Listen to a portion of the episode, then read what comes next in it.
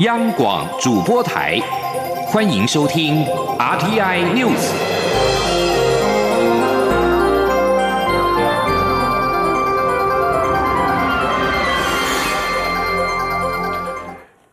各位好，欢迎收听这节央广主播台提供给您的 RTI News，我是陈子华。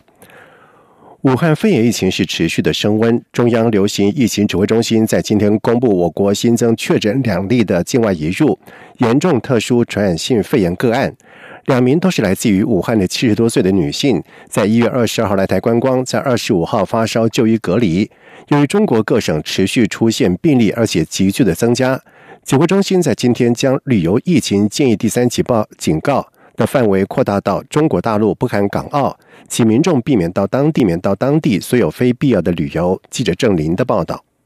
中央流行疫情指挥中心二十八号公布，我国新增确诊两例境外移入严重特殊传染性肺炎个案，两人都是居住在是居住在武汉市的陆籍七十多岁女性。机关署副署长庄仁祥说：“那在一月二十二号，呃。”同行底台观光，那于一月二十五号，呃，同时出现发烧症状就医哦，那院方就立刻通报，也收治这个负压隔离病房。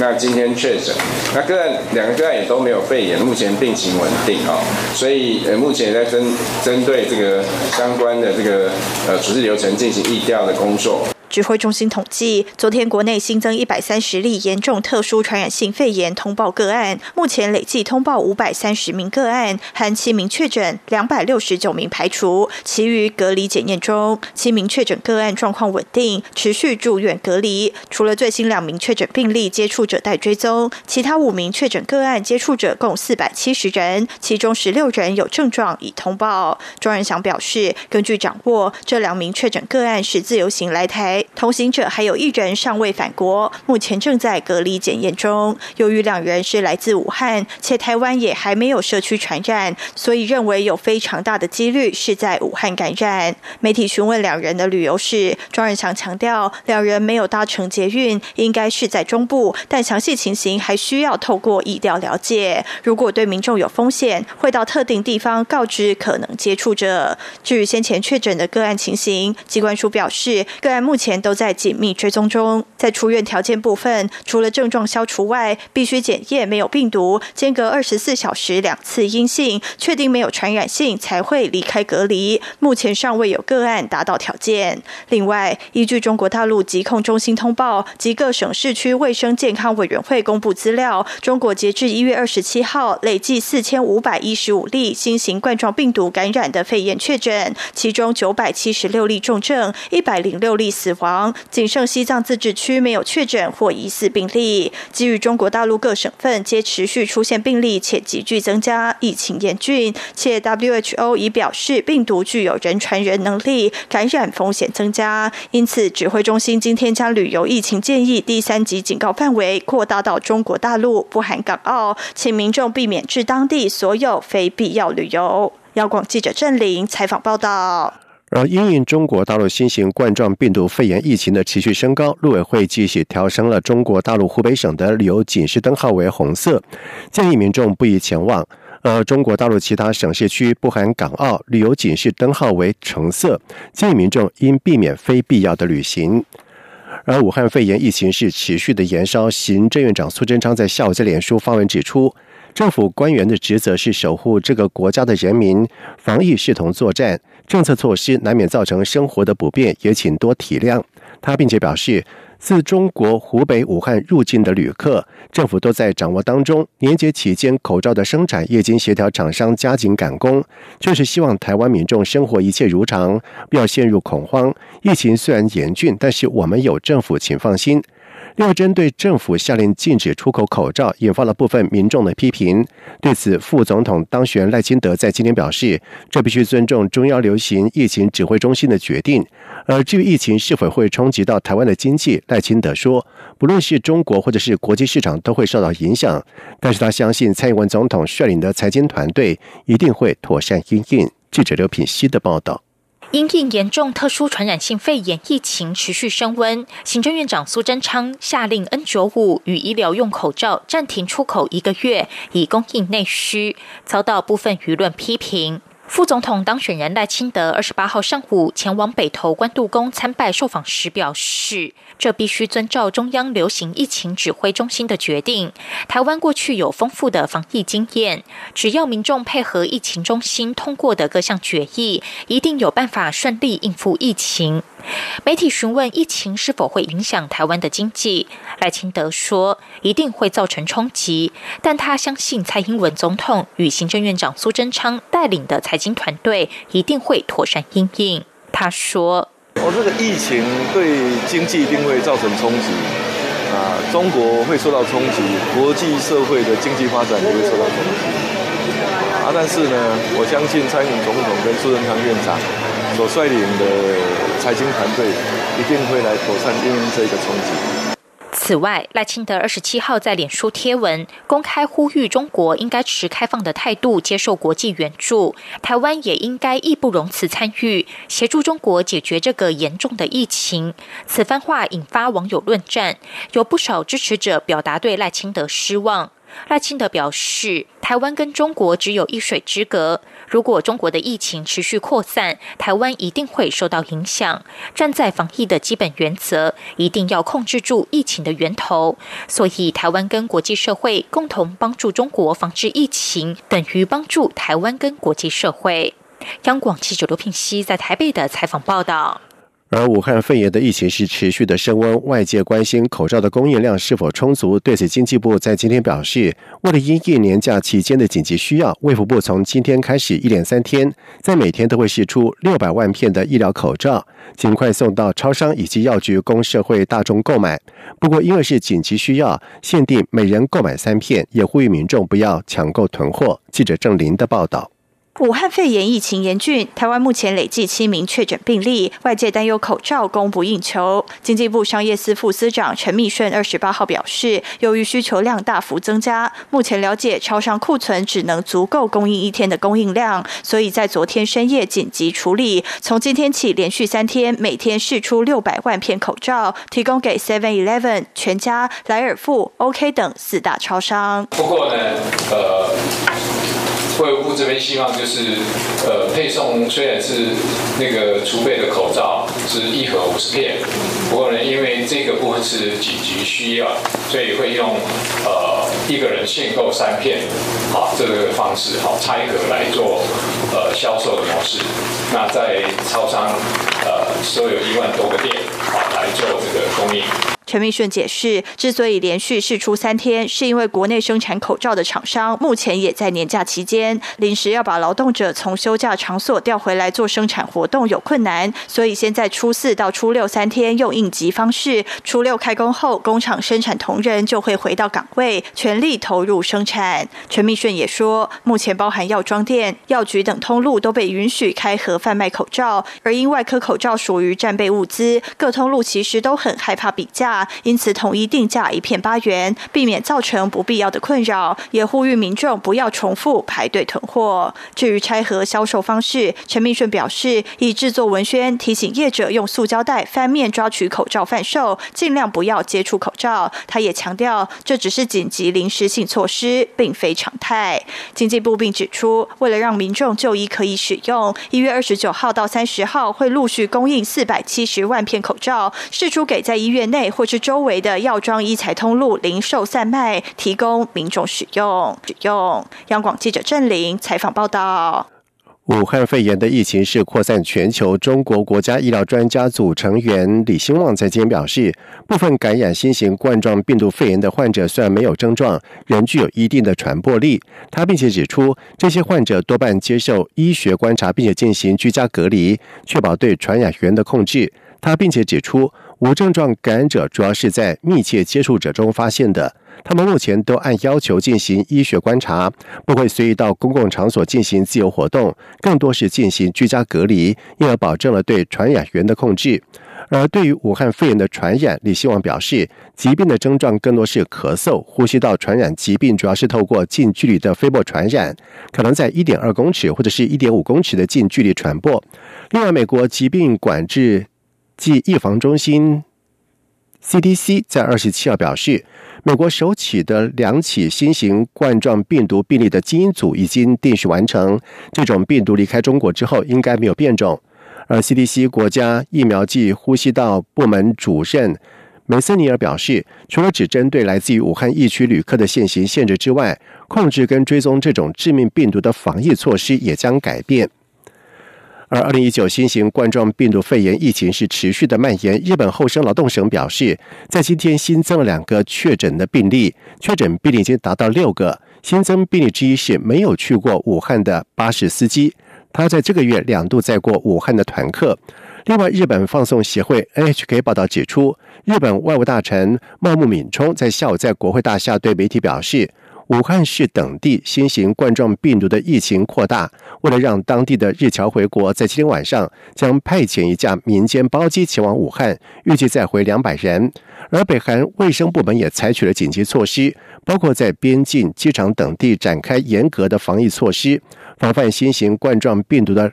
流入到境内。另外，法国国内新闻台在二十七号专访了巴黎比萨医院传染病科的主任雅兹。丹帕纳他表示，武汉滞留的法国侨民大约有八百人，在撤侨之后，一定要对这些人实行必要的隔离监测，因为不出现症状的情况之下，也可能会携带病毒。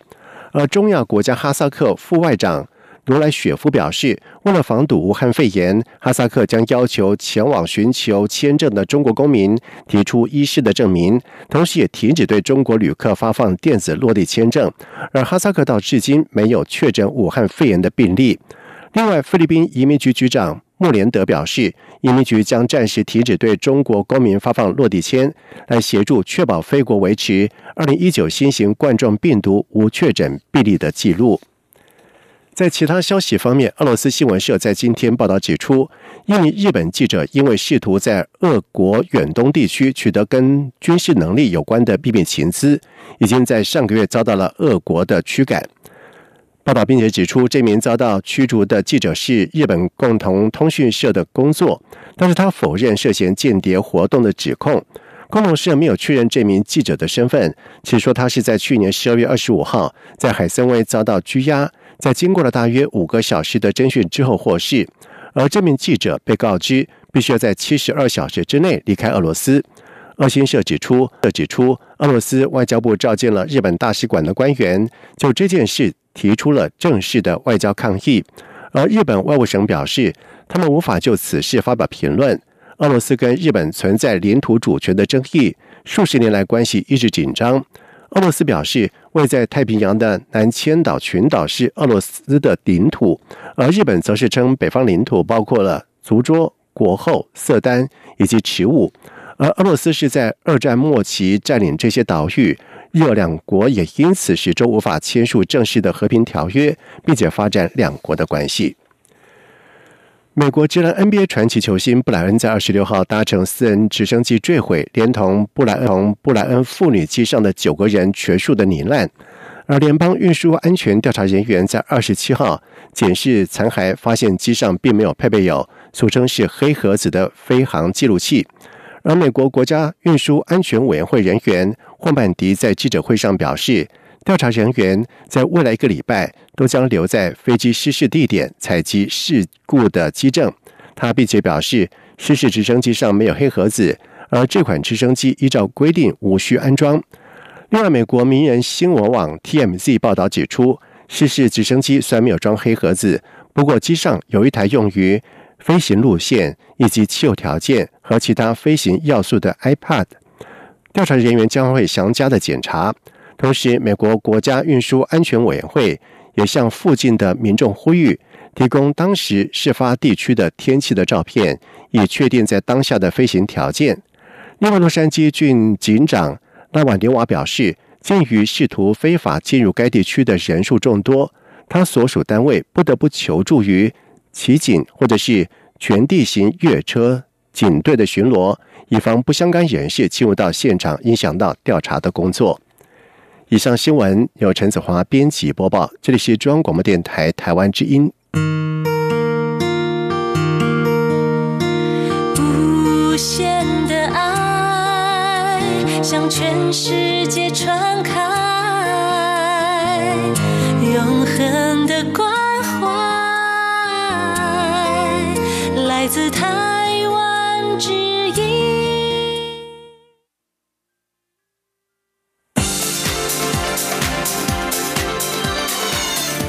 是中央广播电台台湾之音，欢迎继续收听新闻。现在时间是晚上的七点十五分，欢迎继续收听新闻。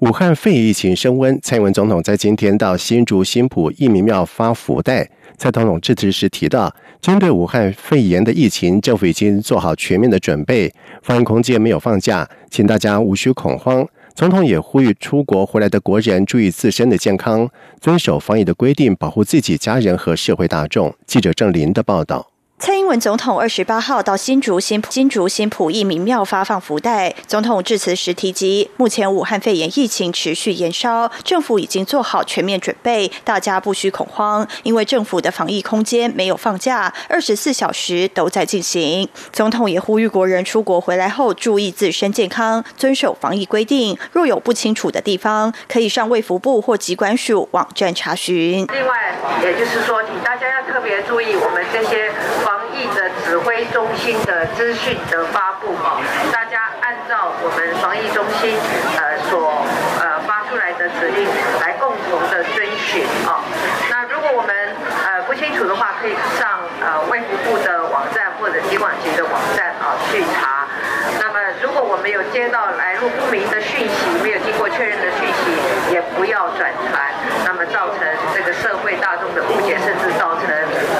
这都是不需要的。总统也呼吁国人做好自身做好自身健康管理，多洗手，多量体温。如果有不舒服，就把口罩戴上，并打一九二二专线，将有专员协助。总统强调，政府已经有充分准备，国人不必担心。有任何问题，政府会在大家身边一起解决。央广记者郑玲采访报道。另外，高雄市长韩国瑜在今天前往佛光山叩钟祈福。他写下祈愿卡，期盼新的一年国泰民安、风调雨顺、防疫工作顺利、平安喜乐过好年。他受访的时候也强调，面对疫情，市政府严阵以待，每个环节均按 SOP 留准在执行，请市民朋友放心。记者刘品希的报道。二十八号是大年初四，高雄市长韩国瑜原定前往佛光山寺发放红包，为了应应严重特殊传染性肺炎防疫，减少民众群聚感染的风险，韩国瑜取消发放红包的活动，改为祈福参拜。韩国瑜到佛光山大雄宝殿参香，并转交小红包。新宝和尚也致赠星云大师祈愿文给韩国瑜，为台湾各地祈福。韩国瑜致辞时表示，他来到佛光山，内心无比虔诚，祈愿佛祖带给众生平静安宁、幸福的日子，保佑台湾两千三百万民众，并祈祷佛祖保佑防疫工作推动顺利。他并感谢佛光山所有师傅多年来的付出，让社会更加和谐美好。谈及。谈及防疫工作，韩国瑜受访时强调，高雄目前一级防疫由卫生局主导，相关局处都按照 SOP 标准流程，每个环节都处于高度戒备状态，是否该做的防疫工作绝不敢松懈，请市民朋友放心。他说。那现在一切都配合中央，呃，疫情的发布啊，然后全部都配合中央。那市市政府这边该做的所有的防疫工作，绝对不敢松懈。那几乎是时时刻刻都在紧紧盯着这个防疫的情况啊，这一点请市民朋友能够放心。市的高雄市政府这边一定会全力以赴的。韩国瑜也再次呼吁民众确实保持良好的卫生习惯，勤洗手、戴口罩，希望市民多加配合。央广记者刘品熙的采访报道。而至于罢韩二阶段连数启动，韩国瑜在面对媒体的时候则是避谈罢韩，强调现在很担心武汉肺炎在高雄群聚感染，希望市民能够跟市府配合防疫。而武汉肺炎疫情是持续的延烧，台北市长柯文哲在昨天下令所有的公务机关第一线工作人员全面佩戴口罩。台北市副市长黄珊珊在今天受访解释，因为这次疫情跟 SARS 不太一样，传染性在潜伏期就发生，如果等发烧再确定，可能会有漏洞，所以要求台北市公务单位在第一线接触民众的同仁优先做好基础防护，防疫措施随疫情变化再做随时的调整。记者郑林的报道。武汉肺炎疫情升温，政治人物跑行程是否戴口罩也引起讨论。台北市长柯文哲日前表示，风险还不够高，不需戴口罩。但二十七号主持府内应变小组后，就下令所有公务机关第一线工作人员全面佩戴口罩。台北市副市长黄珊珊二十八号受访表示，因为这是新型病毒，很多资讯不完整，在台北市联合医院及中央流行疫情指挥中心提供讯息后，认为这次病毒传染性不确定性更高，因此。台北市政府认为应该提高警觉。我们是希望说，第一步先补补足这个漏洞，让市民朋友知道说，可能有一些地方你必须要做多注意。那对于台北市的公务单位来说，我们要我们当然第一优先，我们先把自己做好基础的防护。那疫情的变化会随着呃资讯的确定，我们会再做一些调整。但是这个本来没有带，后来带的也是一样的原因，跟中央的状况是一样的。如果第一个。你要保护自己，第二个要保护别人，第三个就是我们希望大家都有这样的警觉性。不过，黄珊珊也强调，要以身处开放空间或是密闭空间做标准。例如，昨天是否开会是密闭场合，人很多又有近距离接触，就要做好自身防护。不过，若是在比较空旷的户外空间，没有太多近距离接触的状况，就不需过度恐慌。黄珊珊也指出，北市府目前针对第一线服务市民的工作同仁，例如捷运站、公车，都已要求戴上口罩。在开工以后，也会有很多同仁接触一般民众，因此先提供市府同仁口罩佩戴，做好自身防护。台北市也已盘点所有物资，目前都在安全存量上。对于公车、捷运及学校消毒作业，也会再确认。有任何资源缺乏，会动之相关经费应应。央广记者郑玲采访报道。随着年终奖金的落袋，不少的上班族开始酝酿年后要转职。两家人力银行在日前公布的调查结果都显示，在今年想转职的上班族创下近年来的新高，而其中又与电子资讯、软体、半导体相关的产业转制的意愿最高。记者杨文军的报道。Yes 一二三求职网调查显示，有高达九成二的上班族透露，在鼠年农历年后会想换工作，比例不但略高于去年的百分之九十点七，更续创十一年来新高。一零四人力银行的调查也发现，农历年前已经有十四点六万人骑驴找马，人数创五年来最多，且集中于电子资讯、软体、半导体、一般制造业以及批发零售业。Yes 一二三求职网发言人杨宗斌分析，今年有台商回流带动，工作职缺增加，目前看来企业年后征才意愿也高。他说。由于国际贸易战不但有转灯效应加持，部分台商甚至已返乡设厂。内需这边薪资成长带动民生消费以及观光客成长利多，内外销厂商同步扩大招募规模，让年后征才的热度持续加温。一零四人力银行总经理黄玉纯分析，二零二零年整体景气稳定，半导体、ICT 产业相对乐观，加上五 G 即将问世，大数据 AI 人才需求持续增加，今年转职潮相对汹涌。中央广播电台记者杨文君台北采访报道。笔名上官鼎的前行政院长的赵璇，自卸下阁魁的身份之后，开始创作不懈。最新出版的《妖刀与天剑》新书，更是一次囊括了历史、武侠、现代、商场三种题材，以背叛为主轴，将现代企业家跟明末铁匠欧玉皇以及郑成功三个不同的时代、三个不同国家族群的虚实故事连接贯穿。上官鼎甚至在创作过程当中，发现自己一段湮灭的家族史，竟然跟郑成功的家族有关，令不少的读者是啧啧称奇。记者刘玉秋的报道。以王道剑重出江湖的上官鼎，前行政院长刘兆玄近年来创作不懈，致力跳脱写作框线。最新力作《妖刀与天剑》更是巧妙糅合日本的忍者传说、东方武侠的武器绝学、明正时代的史实故事。小说以日本传说名刀村镇妖刀为主轴，加入明末铁匠翁玉环，也是郑成功的外公所炼成的天剑，串联郑成功家族与世代的恩怨纠葛。上官鼎透露，创作《妖刀与天剑》的灵感来源是有一回他到台南延平郡王祠，望着郑成功的雕像，虽然充满威严庄重。但又带点愁苦，于是开始思索郑成功的悲剧原来与背叛有关。上官鼎认为，背叛反映的人性的缺失与人际的冲突，严重的话甚至会影响到国家兴衰而改变历史发展。无论从文学或戏剧角度，背叛都是一个迷人的题材。嗯，你如果挖的够深的时候，其实这个背叛跟那个背就被背叛的那个背啊，